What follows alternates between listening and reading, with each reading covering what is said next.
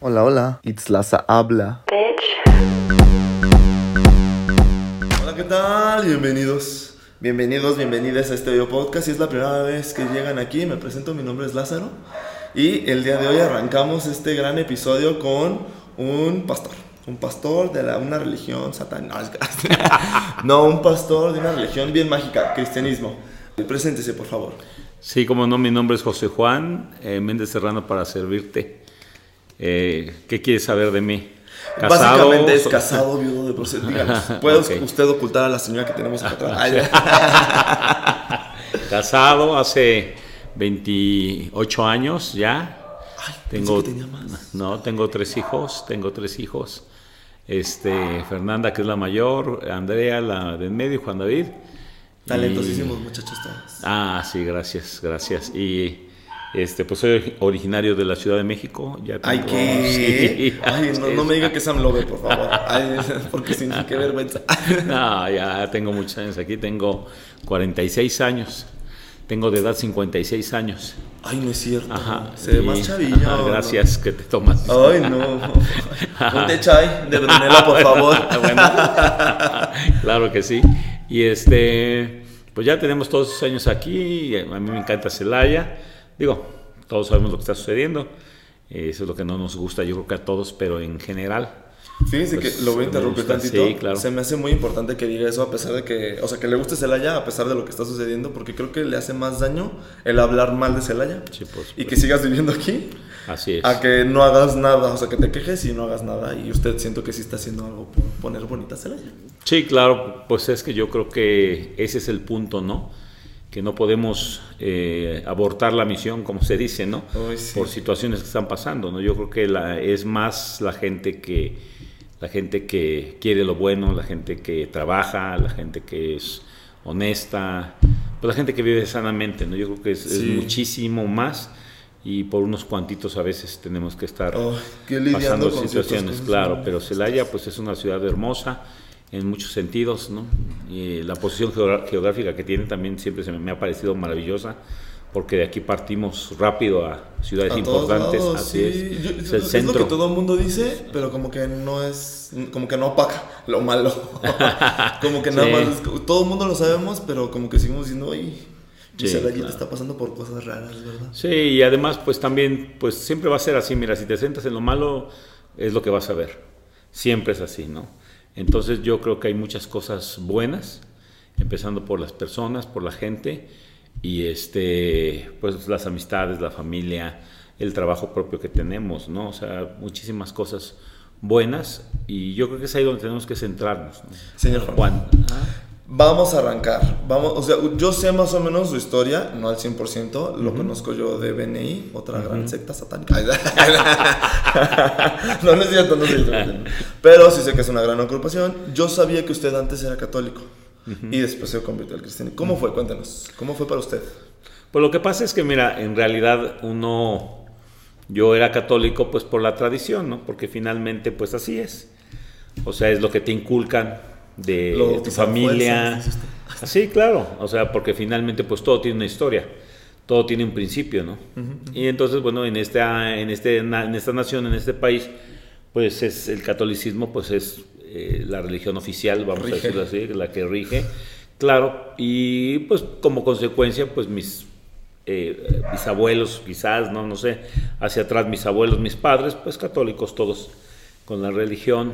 Yo, pues así, eh, ahí, crecí, ahí nací, ahí crecí, pues hice mi primera comunión. Y, sin embargo, hay algo que es curioso, Lázaro, pero cuando yo era niño, yo recuerdo cuando era niño, eh, yo hice mi primera comunión y yo hice la primera comunión con mucha devoción. O sea, realmente yo sentí un amor por Dios genuino de niño. O sea, yo, yo buscaba, ¿no? De Dios y me llamaba la atención. Incluso yo recuerdo que iba a la iglesia, ¿no? Me metía a la iglesia. No, o sea, pues iba, nada más iba. O sea, siempre me salía de mi casa y me iba y me metía, ¿no? Como que había ese, yo, pues yo, recuerdo que sentía como un amor, ¿no? A Dios. Qué padre. Y, ajá, y luego pasó el tiempo, pues eh, nosotros somos el resultado de la influencia del medio, ¿no? de lo que nos rodea, y pues vas perdiendo ese tipo de, cosas, pues por las maneras en que vives, dónde te metes, con quién te juntas, todo ese tipo de cosas es, realmente así es. Y entonces hubo una temporada de mi vida donde pues yo empecé a perder muy fuertemente eso, empecé a ser crítico incluso al grado de declararme, ¿no? Decir que era ateo, que no creía en Dios, que Creo que me fui a los extremos. Creo que todos pasamos por esa, porque yo también hubo una que decía, ¿quién es ese señor? Sí, y es que fíjate que yo creo que es como la decepción que uno siente, ¿no? Porque, pues cuando eres niño a lo mejor sí tienes una percepción de Dios, pero te decepcionas de muchas cosas en la vida, ¿no? Y pues te cuestionas, ¿no? Bueno, pues si Dios es bueno, ¿por qué? mis papás se divorciaron, o por qué me abandonaron, o por qué me maltratan, o por qué abusaron, o, o y empieza uno con todas esas situaciones, ¿no? Y yo creo que uno se decepciona, pero en realidad lo que uno entiende con el tiempo, por supuesto, es que pues no es Dios, ¿no? O sea, no, no, es el, de la culpa, no es Él, ¿no? vamos a decirlo así. Sin embargo, muchos años, eh, pues yo dije que era ateo, que la religión era un sistema, que era para ignorantes, que era para cobardes, que era para manipular a la gente. O sea, todos esos argumentos me los sé. Porque de alguna manera pues leía también, porque cuando algo te llama la atención, pues de eso te alimentas, ¿no? Sí, definitivo. Y, fíjese que yo sigo pensando que la gran mayoría de las religiones son eso, como algo. Pero no necesariamente tiene que ser algo malo, ¿sí me explico? Sí, claro. Y lo que pasa es que sí hay una diferencia eh, en la situación del cristianismo. Lo que pasa es que en los temas de la, de la religión o la espiritualidad, la gente regularmente no se mete mucho y a veces el, pensar que se meten es más fanatismo que, que algo racional, ¿no? O sea, que algo inteligente, que algo lógico. Y a mí me ha gustado esto porque pues le encuentro la lógica, o sea, veo la coherencia, me ha gustado, me ha servido. O sea, ya, ya tengo en estos 34 años, cuando era un muchacho de 22, fue cuando empecé a conocer, así es. Pero me resistí mucho tiempo, o sea, realmente me resistí mi familia, mi hermana Isabel, que en paz descanse, pues ella es una, era un año más grande que yo y ella fue la que empezó con esto. Ella estaba en la Universidad en México y, este, y empezó a, conocer personas que pues, leían la Biblia y, entonces le empezó a llamar la atención. Y luego venía acá y pues ya platicaba con mi mamá, con mi otra hermana, con mi hermano, pero yo, no, yo, yo ponía mi distancia. Sí, claro. sí, sí, creo que es normal. y, este, y bueno, mucho tiempo me resistí porque pues yo pensaba, voy a ir, si voy a un lugar de esos van a empezar y no puedes hacer esto, no puedes hacer aquello, a querer controlarme, ideas, o sea, realmente ideas, ¿no? Hasta que pues un día me, me animé Digo, y me animé un poquito a fuerzas porque me pagaron un campamento de jóvenes. Ay, qué padre. Ajá. Páguenme a mí también. Ay, de los de joven. y este. Y yo les dije, no, ¿saben qué? No, yo, no, no, no, que mira, que ve y que. que este, sí, sí, casi, casi, ¿no? Y este, pero no, o sea, yo. Ah, como nos con permiso vamos todos juntos. Y luego me decían, ya te lo pagamos y pues les regreso su dinero, les decían, ¿no? Pero digo, por las ideas que uno tiene hay mucho prejuicio y regularmente los prejuicios es por la falta de conocimiento. La gente antepone cosas, tiene ideas, este, se predispone. Y, pues simplemente yo estaba así en esa condición, ¿no? Hasta que mi hermana Isabel me dijo algo que me llamó la atención y me dijo, mira, vamos a hacer una cosa. Ve, ve tú ve. Si no te gusta, ya nunca te volvemos a decir nada. Entonces yo pues, pensé, ¿no? Dije, pues ahora le voy y aguanto a los cristianitos un rato, ¿no? Y, luego regreso y le digo que no me gustó. Y ya, o sea, asunto arreglado, sigo con mi vida, ¿no? O sea, la situación. Y fascinado, mire, sí. ay, ¿quién lo viera? Sí, entonces lo, sorprendente fue de que, pues, fue, me, pues realmente me sorprendió, realmente el haber escuchado, el haber visto, el, eh, y aunque no entendía muchas cosas, me gustó la forma de ser de esos, esas personas, esos jóvenes. Pues eran jóvenes todos, ¿no? A excepción de los que iban ahí como líderes pero me gustó, me gustó porque, pues obviamente yo estaba acostumbrado a otro ambiente, yo estaba acostumbrado a, yo vi muchos años de noche, eh, trabajaba en los que aquel tiempo se llamaban las discotecas y... Ay, usted, ay, no me des impresión. ¿Sí? Necesitamos un story time de cuando usted trabajaba en esos. ¿Qué, ¿Qué, relajo hacía usted ahí? No, pues de todo, de veras, de todo. Y pues tienes tus maneras de pensar y de ser y el ambiente. Entonces, como que no te imaginas que hay otra manera de vivir, porque la que tú tienes es la que tú conoces y, no te das la idea de que puede haber algo distinto porque pues nos da temor, ¿no? por los prejuicios, como lo comento. Sí, justo. una pregunta, sí, un poquito, discúlpame, señor Juan. Sí, no, no. Eh, me menciona que es de bares, vida de noche, o sea, ¿cayó en alguna adicción usted? O... Mm, fíjate que gracias a Dios no, y te voy a decir por qué, porque eh, mi mamá como que siempre tuvo mucho temor de que yo consumiera drogas. Y desde niño me decía, no, hijo, si te ofrecen un cigarro de marihuana, si te dicen que pruebes esta pastilla, no, no lo hagas. Y me decía eso, ¿no?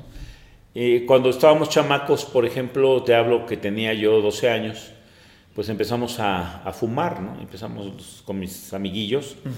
Pues nos íbamos y nos comprábamos cigarros, conseguíamos cigarros y nos íbamos a esconder allá a un lugar y a, a fumar, ¿no?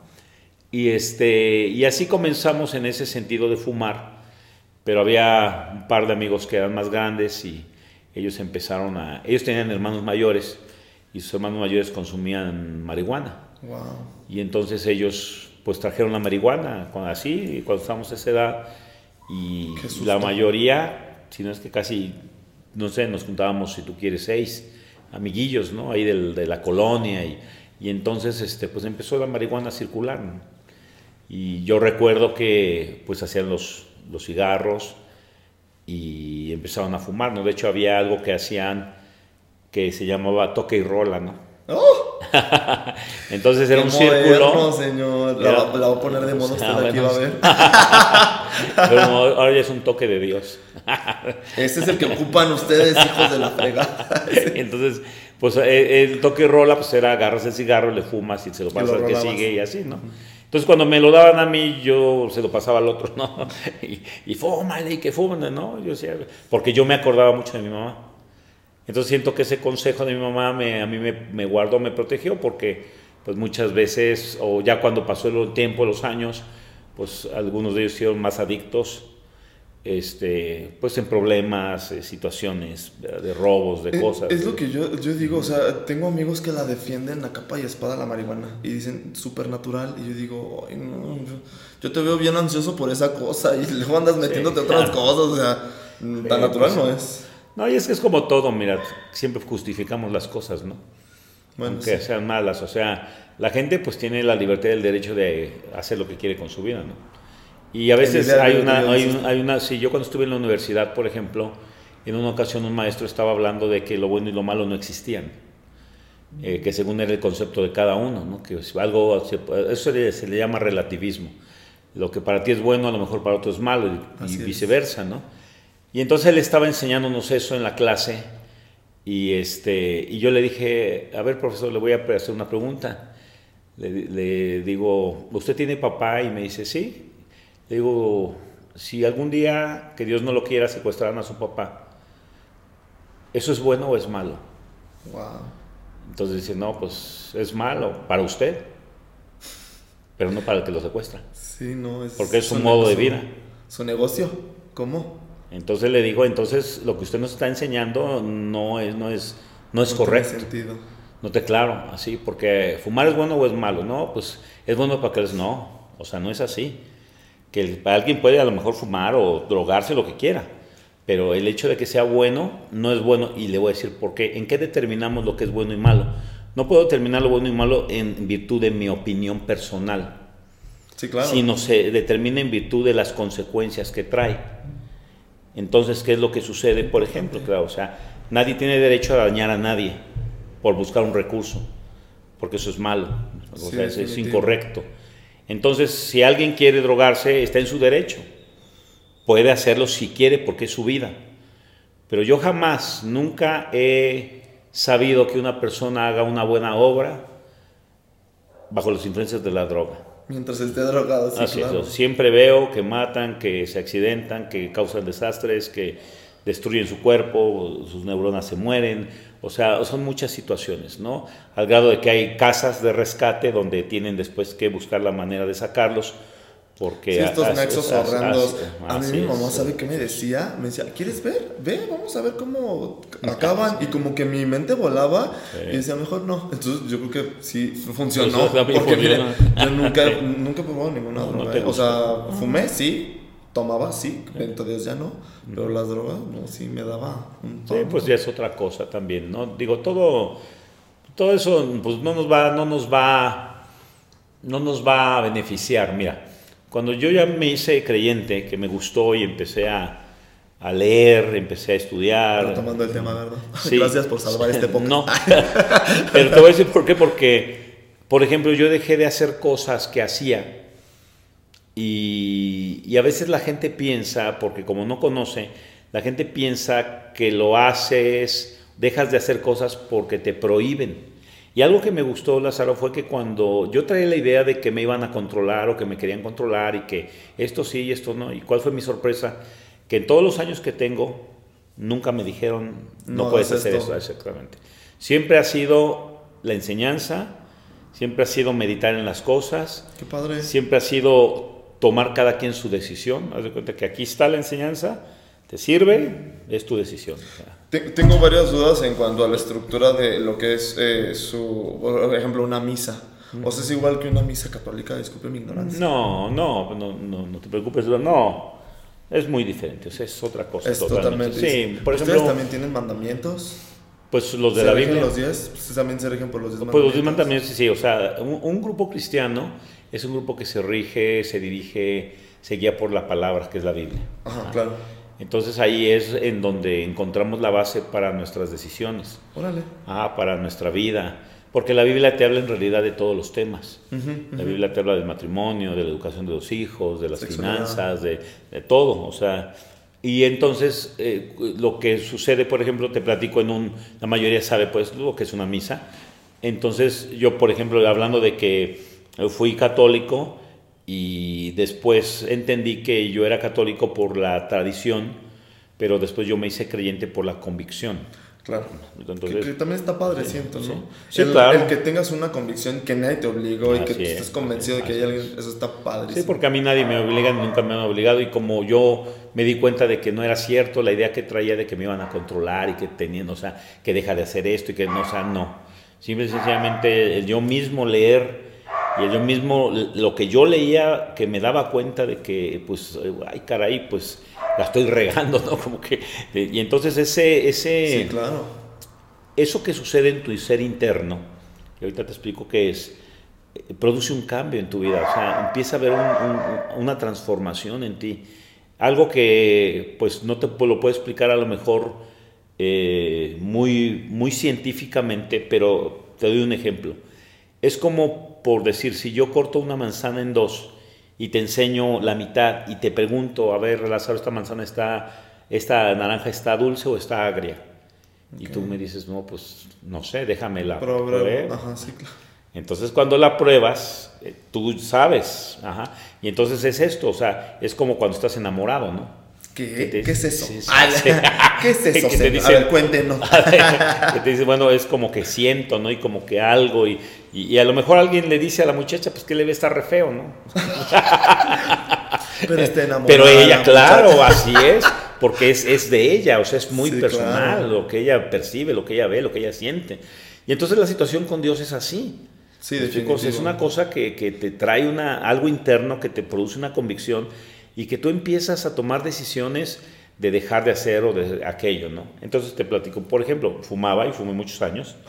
Es un vicio este, horrible. ¿Qué le vimos? Sí, ¿Qué le vimos ese vicio? Ahora, yo entendía después cuando me hice creyente que fumar no era saludable, pero yo, yo seguía fumando, o sea, yo me hice que yo seguía fumando, claro. Y entonces había gente del mismo grupo y gente de, creencias que me decían, oye, pero ¿por qué fumas? Pues yo les decía, pues porque tengo ganas, ¿no? Pero es que, pues ya eres creyente, me decían, ¿no? Y yo decía, sí, pero les digo, a ver, ¿tú qué pensarías que yo no fumo delante de ti y fumo escondidas. Pues eso me sería medio hipócrita. Sí, sería más. Claro, así, es, así es. Entonces yo sé, yo sé que pues no es muy saludable, que no es muy correcto, pero pues necesito que Dios me ayude para dejarlo, porque no puedo dejarlo. Sí. Y en una ocasión que fui a un evento, eh, pues eh, hicieron una oración por las personas que tenían un vicio. Te lo digo a grandes rasgos. Eh. Y yo pasé, hicieron una oración y algo pasó, algo pasó. Que de ahí en adelante, te estoy hablando ya de 30 y tengo 34, yo creo que un año, hace 33 años, algo sucedió y el, deseo que yo tenía, esa, pues voy a decirlo así como atadura al tabaco, desapareció. Wow. Después de esta pausa comercial, gente, tuvimos que ir al baño. no, mi, mi pregunta menciona esta historia como cierta conexión bien fuerte con un ser superior. ¿Espiritualidad y religión lo consideran lo mismo usted? Otra vez. ¿Espiritualidad y religión es lo mismo para usted? Mm, no. O sea, no, eh, mira, te lo voy a poner así. La espiritualidad es un estilo de vida. La religión es un sistema. Entonces, eh, la religión es lo que los hombres inventaron o buscaron para acercarse a Dios.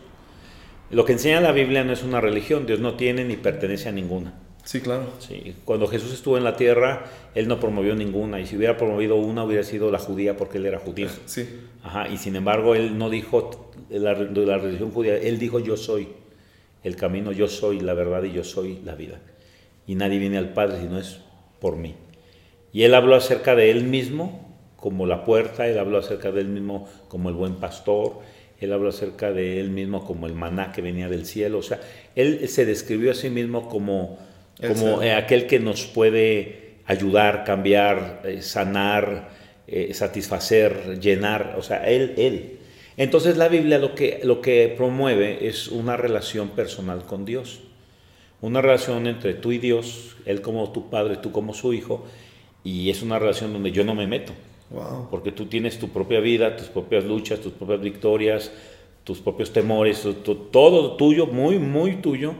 Y es lo que Dios quiere eh, tratar contigo, vamos a decirlo de esa manera, ayudarte, guiarte, enseñarte, fortalecerte, eh, que sepas que eres importante, que te sientas amado, todo eso. Entonces te produce una seguridad porque hasta ese, eso sí científicamente, por ejemplo, los niños cuando son, que crecen en un hogar donde hay amor, siempre van a caminar más seguros, más confiados, más fuertes. Sí, claro. o sea, y entonces lo, que hace Dios es que Dios suple aquellas cosas que nuestros padres por alguna razón no tuvieron o no pudieron hacer, ¿no?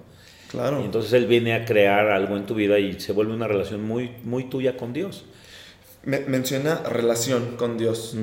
Yo en mi experiencia de chavito, mi relación con Dios no era la más, ni la más padre ni la más sana, y como usted decía, ahora que ustedes sé que usted es pastor de, su iglesia.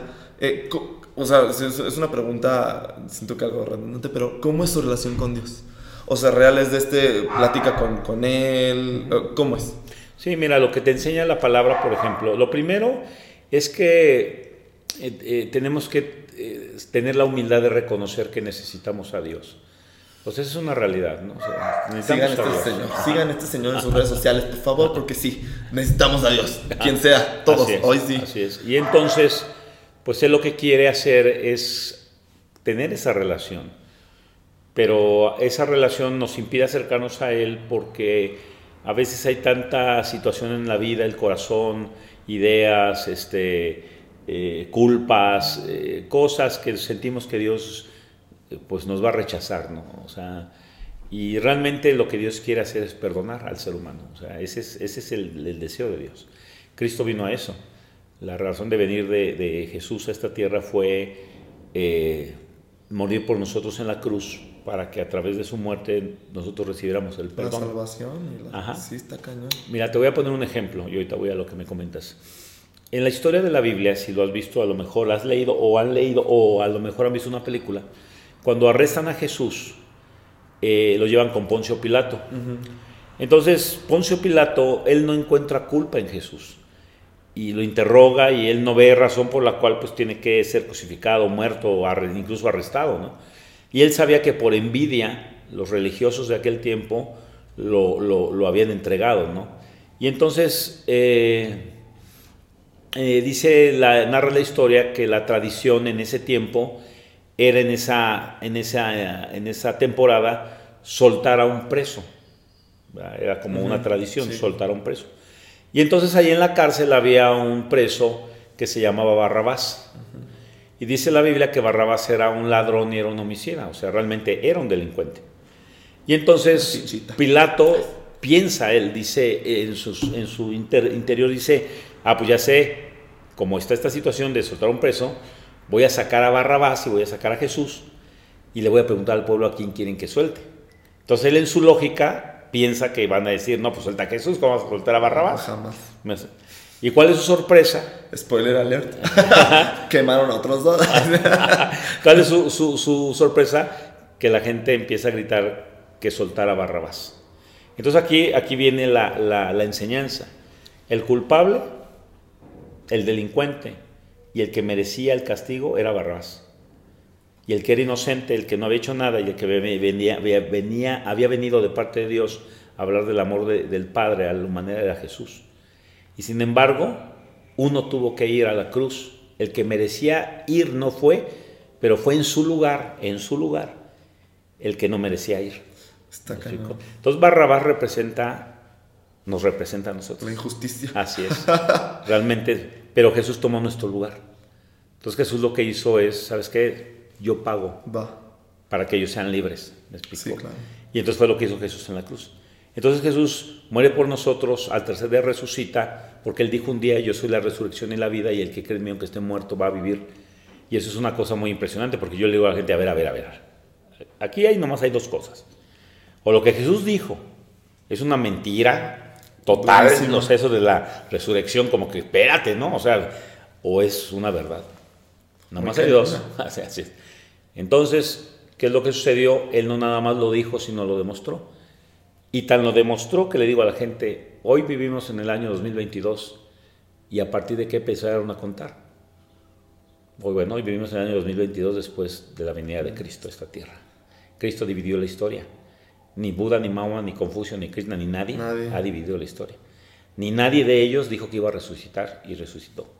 ¿Me explicó? Entonces lo que hace al cristianismo diferente a todas las religiones es la resurrección de Jesucristo. Y justo sí, para allá también iba mi pregunta. ¿Qué opina de las otras religiones? Entonces, Jesús cuando él dijo, yo soy el camino, la verdad y la vida, y nadie viene al Padre si no es por mí, dejó afuera todo. Entonces son palabras muy atrevidas. Bastante. y entonces, o son verdad, o, no son, verdad. claro, así es, ¿no? Pero vuelvo con la naranja. Yo ya la probé. Y le gustó. Así es. y entonces yo sé que es bueno, yo sé que es verdad. Tengo 34 años en esto y cambió mi vida ha sido bueno y aprende uno muchas cosas. Y yo comprendo a mucha gente que le da temor, yo comprendo a mucha gente que de alguna manera vivimos en una sociedad llena de prejuicios eh, y que de alguna manera, eh, eh, como yo, ¿verdad? que ignoraba muchas cosas, ignoraba qué era esto y criticaba lo que no conocía.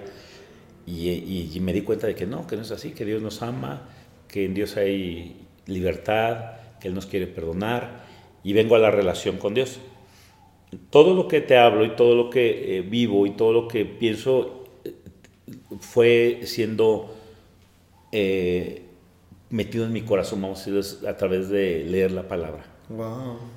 Entonces, leo. Sí, lee la Biblia. Sí, sí, la leo. La sigue leyendo. Todos los días. Todos los días. Sí. Ah, qué chido. Un ratito. La, ¿Es un ejercicio como de meditación para usted? ¿O si es su manera de conectar? Ah, te voy a decir por qué. Porque tiene que ver con la relación. Por ejemplo, es como tú y yo.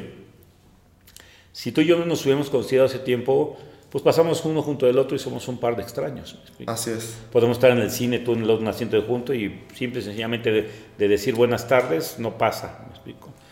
Pero el poder haber que nos presentaron, el saber que eres hijo de Margarita, que yo soy papá de Juan David, de Andrea, el, me explico, y empezar a tener ciertas conversaciones y por eso estoy aquí, porque hemos platicado y entonces, aunque no nos conocemos profundamente, hemos avanzado un poco en nuestra relación de amistad. Sí, claro. Ahora, si tú y yo trabajáramos juntos, a lo mejor en algún lugar y nos viéramos todos los días, y pues obviamente que la relación iba a ser más, más, claro, más fuerte. Claramente. Entonces yo sabría, no, pues a Lázaro le gusta este color y esta comida, y él piensa esto, y sus planes son estos, sus proyectos.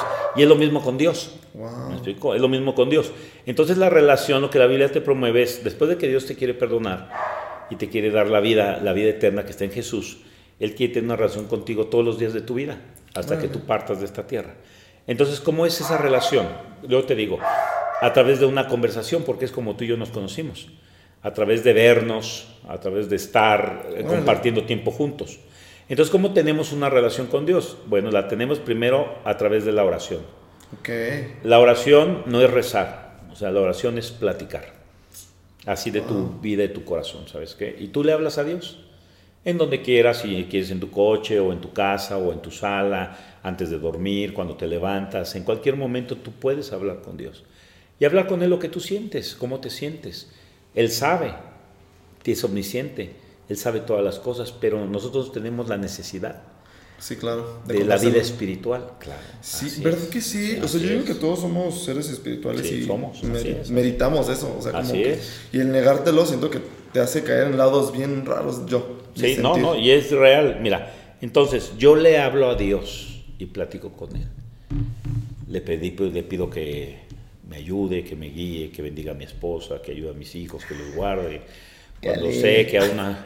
Conexión directa con él, dice, oye, dude, mándale una, una mansioncita a mi cuando sé que alguien, un amigo, conocido, tiene un problema, alguien tiene cáncer o una situación, pues yo, yo oro por él, o sea, yo le pido a Dios que lo ayude, que, intervenga. que, o sea, porque es una manera de aportar, pero es una manera en que yo le hablo a Dios. Yo le hablo.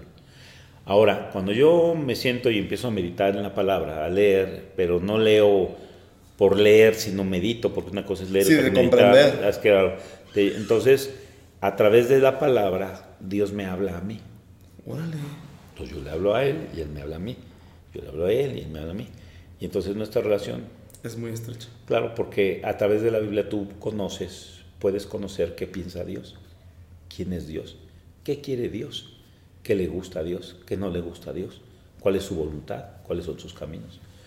Y sabes, y tú cuando te das cuenta de quién es Él y confías en Él, es como un niño que confía en papá y mamá, o sea, se siente seguro. Y protegido. Ah, y protegido, exactamente. Entonces lo que haces, te sueltas y dejas que Dios te ayude a dirigir tu vida, ¿no? Eh, señor Juan, recuérdame, no creen en la Virgen María, ¿verdad? Sí creemos en el sentido correcto. O sea, ¿a qué me refiero? La Virgen María por supuesto que es eh, una parte importante en la historia de, de, Cristo, de Dios. Dice la Biblia que María fue eh, una mujer extraordinaria, virtuosa, y precisamente por eso, por su amor a Dios, su corazón, por quién era ella, Dios la escogió para que a través de su vientre naciera el Salvador.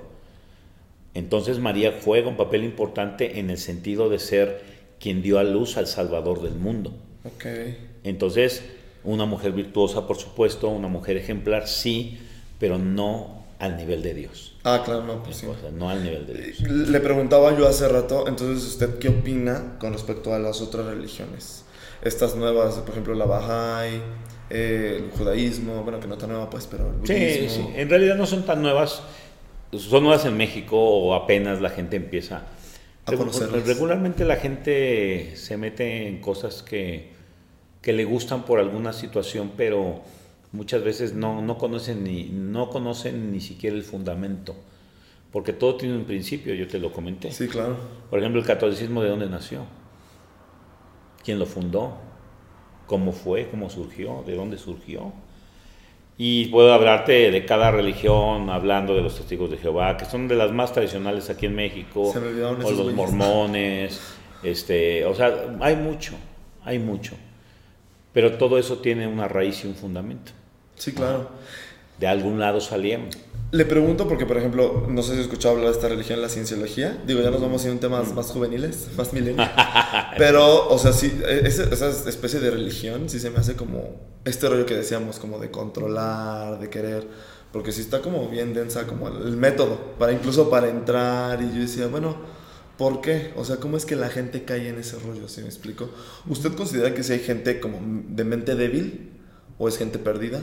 No, yo lo que creo y que el problema radica en la ignorancia que tenemos. Cuando la gente es ignorante, pues regularmente es fácil de controlar, manipular, engañar, ¿verdad? O sea, y así sucede. Entonces la gente se mete por modas, porque su primo le dijo, porque les regalaron despensas, ah, porque, o sea, cosas. Sonó muy a partido político. pues así un poco. Eh, y también, pues, porque les meten miedo o por cosas, ¿no? Y en realidad la gente no indaga, por eso yo decía, no indaga, no investiga, no, no profundiza, no lee, no cuestiona. Yo, yo fui mucho de cuestionar, ¿eh? o sea, no en un mal sentido no, pero, pues, si tiene dudas, pues claramente. Es como ahorita tú me preguntas por qué o, pues yo te digo por qué, pero no lo sé todo, claro, no lo sé todo, pero ya por los años, pues algo tengo que saber, ¿no?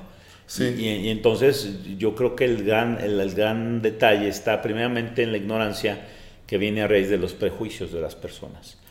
Porque yo, yo te lo digo, los prejuicios? En, mi, en mi, experiencia personal, cuando yo me hice cristiano, yo estaba feliz, ¿verdad? Y pues de encontrar lo que encontré, algo que quiero comentarte es que cuando yo encontré esto y yo me empecé a acercar, como que aquello que yo te platicaba, que yo sentía de niño, ese amor por Dios, como que lo perdí y después lo encontré.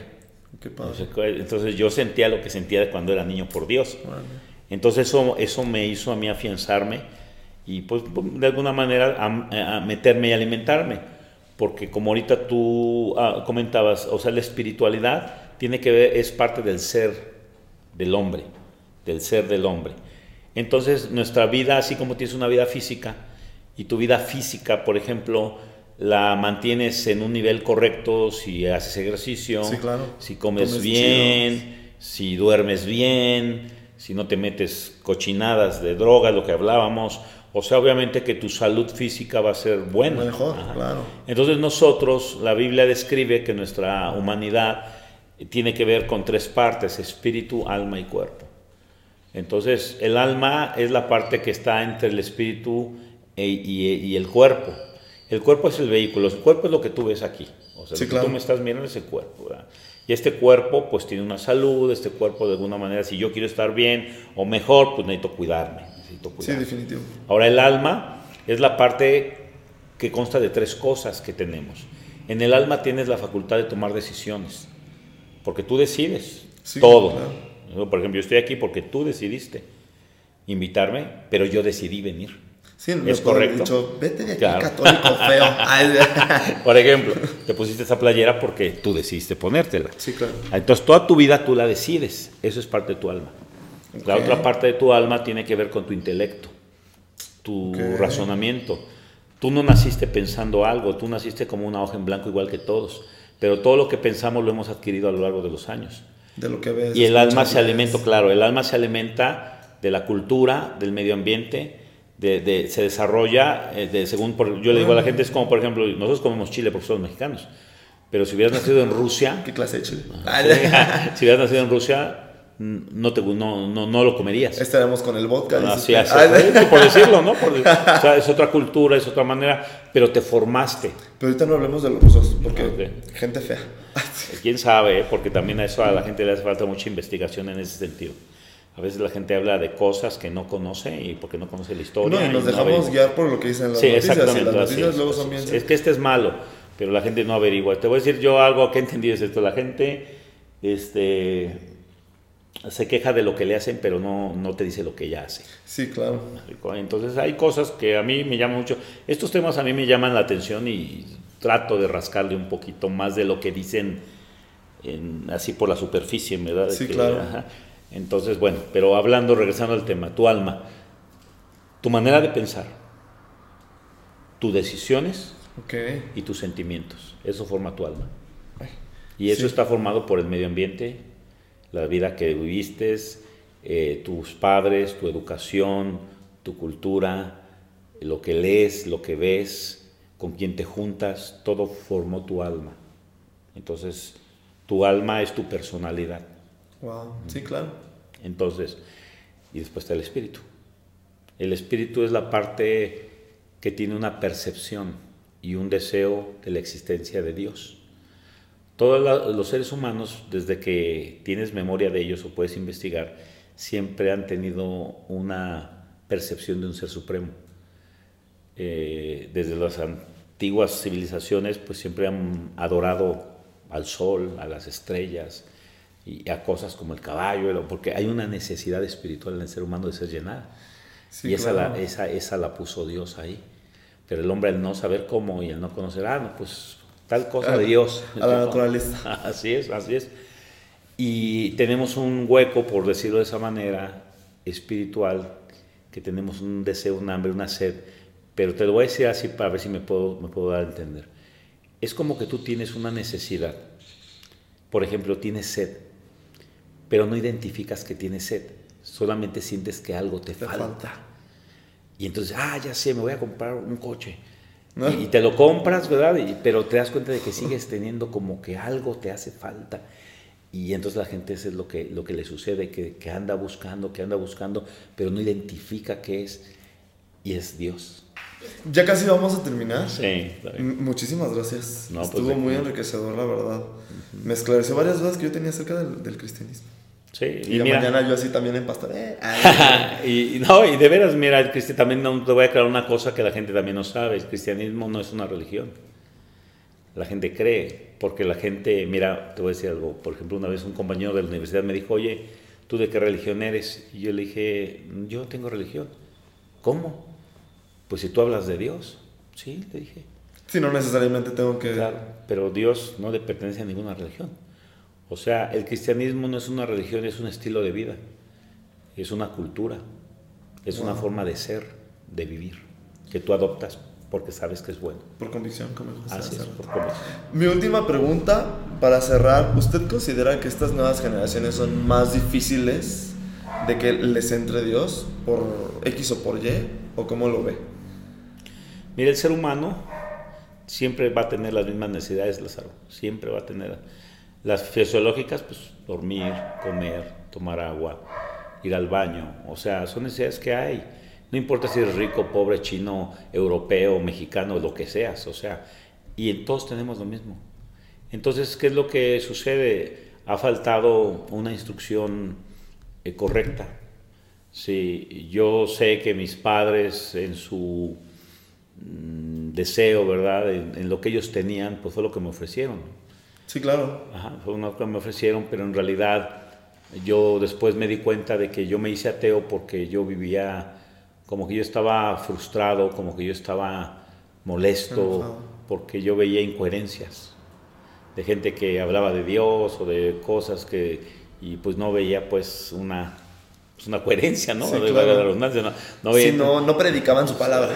Sí, entonces la verdad es que pues cosas que sucedieron en mi vida, en mi casa, la separación de mis padres, eh, vivencias pues que tuve de, de, adolescente, de cosas. Y entonces como que yo después me di o caí en la cuenta de que yo estaba como enojado con Dios, pero luego me di cuenta de que Dios no tenía la culpa de... de claro, o sea, ni las decisiones de mis padres, de nada, ¿no? Y hay algo que es importante, Lázaro, que la gente a veces cuestiona, porque no comprende. Y es, es, dice la gente, bueno, si Dios es bueno y si Dios existe, ¿por qué hay tanta maldad? ¿Por qué violan niños? ¿Por qué este, hay secuestros? ¿Por qué? Porque matan gente. Ahora, así es. Ahora, hay, hay, en la escritura hay una, un libro que se llama Josué. Josué fue el sucesor de Moisés. Moisés fue el que sacó al pueblo de Israel de Egipto, de la esclavitud que estuvieron por 400 años. Y entonces eh, Dios le dice a Josué después de que Moisés muere, le dice Dios, nunca se apartará de tu boca este libro de la ley, o sea, la escritura, sino que de día y de noche meditarás en él, para que guardes y hagas conforme a todo lo que en él está escrito. Y luego le dice, porque entonces harás prosperar tu camino y todo te saldrá bien. Entonces yo le digo a la gente, a ver, dígame, sea honesta, ¿Usted hace esto? ¿La gente hace esto? Ahí está su respuesta. ¿Por qué hay maldad? Por la falta de Dios. ¿Por qué hay violaciones? ¿Por qué hay secuestros? Porque la gente necesita a Dios. Por eso. pero como le han vendido a la idea a la gente, al secuestrador, que el dinero es el éxito, pues lo voy a conseguir a como dé lugar porque me va a dar la felicidad y oh sorpresa. Y luego por eso andan culpando al capitalismo. ¿Eh? Cuando el capitalismo es una regla bien padre, juegas con el dinero y claro, es, eso es dinero. El capitalismo desarrolla la inteligencia, la capacidad, la responsabilidad, o sea, es, otro rollo, de veras. qué chido. Es más, Dios es capitalista. yo sabía, yo sabía. Señor Juan, pues muchísimas ah. gracias. Yo sé que usted no tiene redes sociales, pero imagínese que la gente se quiera conectar con usted. ¿Qué, qué le digo? Mira, los días jueves sí tengo mi face. Yo soy así medio antiguo y eso que... ¿Qué? tengo el face y en el face yo los días jueves hago una pequeña transmisión de 30 minutos. Ahorita estoy estudiando, la Biblia tiene, digo, la Biblia tiene muchos libros, pero hay uno que a mí me encanta que se llama Proverbios. Ok.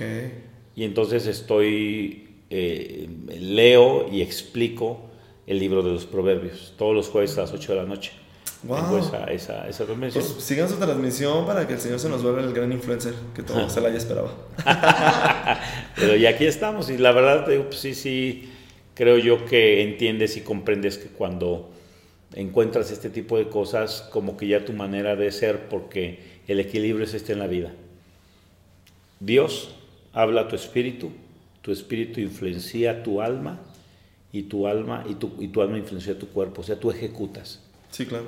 Y entonces se vuelve un equilibrio, un orden correcto, porque lo que piensas, tu esencia, es lo que vives y lo que haces, y, y entonces comprendes el valor de las cosas, le das a cada cosa el valor que tiene y algo que es mucho, muy importante, y si quiero decirlo, es que lo más importante siempre serán las personas. O sea, una computadora, un reloj, un saco, lo que sea, esas cosas están y mañana no están y se descomponen, pasan de moda, se tiran, se rompen. Sí, lo material siempre se acaba. Pero las personas es lo que le importa a Dios, es la gente. Entonces, por eso cambia uno su perspectiva de vida y entiende uno muchas cosas. Así es. Ay, Amigo, gracias. Muchísimas gracias. Manden la bendición. Una super bendición de un pastor como usted. Manden, les mando la bendición. ¿Cómo? Eh, que les mande la, bendición, le digo. Ah. Para que se despida de mi público. Es que yo siempre le digo así, manden la bendi. Entonces la gente dice, ¿qué? pues que Dios te bendiga y Dios los bendiga a todos y los guarde. Ay, sí. Que el Señor sí, ocupamos, los ayude. Ocupamos que nos guarde un buen. y, y claro, y siempre deben de saber que Dios está muy cerca, está dispuesto aunque no crean, aunque no crean. Aunque a veces cueste trabajo creer como yo. yo soy un testimonio, ¿verdad? Yo no creía, yo estaba en contra, hasta que me di cuenta de que realmente Dios es otra cosa totalmente distinta. Y Él es bueno para siempre. Sí, es súper buen pedo el güey, es nuestro compa. Sí, abusado también, ¿eh? Ay, bueno, sí chido, sí chido. Muchísimas gracias, chao. Cuídense, gracias. Hola, hola, It's Laza habla. Bitch.